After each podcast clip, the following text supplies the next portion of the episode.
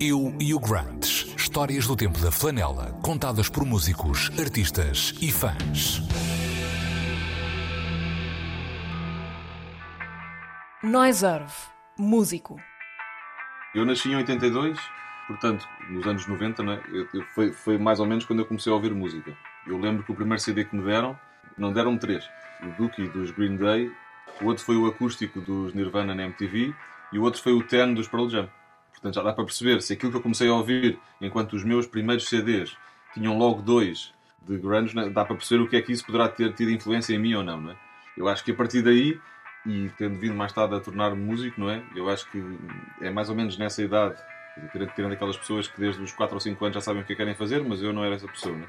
Então acho que foi alguns ali nos 10, 11, 12, 13, 14, em que na escola tu te vais juntando ao grupo de pessoas que gostam das mesmas coisas que tu, que no caso de quem gosta de música, tu começas a fazer as primeiras bandas sem saber muito bem o que é que é uma banda ou não é, mas começas a perceber pelas bandas que ouves que há um baixo, que há uma bateria, que há um guitarrista, cada um escolhe uma coisa, não é? E essa minha história, essa minha vontade de ser músico surgiu precisamente nessa altura. Eu acabei por não ter, embora haja muitas bandas dessa altura de referência, a minha foram claramente sempre os, os Pearl Jam e acima de tudo, muito também o Eddie Vedder, muito por aquilo que eu via na cara dele ou nos olhos dele quando eu estava a cantar.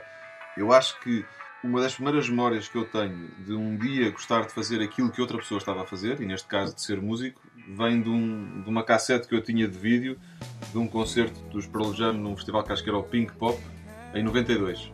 E portanto eu não devo ter visto em 92, acho eu, mas eu costumo dizer que nesse concerto, quando o Eddie Vedder está a cantar a Black, ele está a olhar para as pessoas com um olhar que para mim acho que foi um, um grande motor num, nesta vontade de querer um dia conseguir fazer aquilo. Um dia conseguir estar a tocar e a cantar e poder abrir os olhos e ver pessoas a ouvir aquilo que eu estava a fazer. E acho que aos 10, 11, 12 anos isso começou a moldar um bocadinho aquilo que eu gostava de fazer mais para a frente. Portanto, a minha relação, independentemente de depois eu ter 40 e tal discos dos Pearl Jam e ter não sei quantas coisas de B-sides na altura que eu comprava quase todas as semanas numa loja que era a Carbono, ali na, na Almirante Reis, eu acho que a minha, a minha grande relação ou a minha motivação de vida surgiu muito também por eles, portanto acho que é uma ligação muito forte.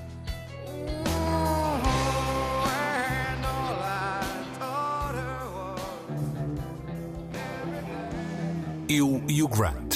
Histórias do tempo da flanela, contadas por músicos, artistas e fãs.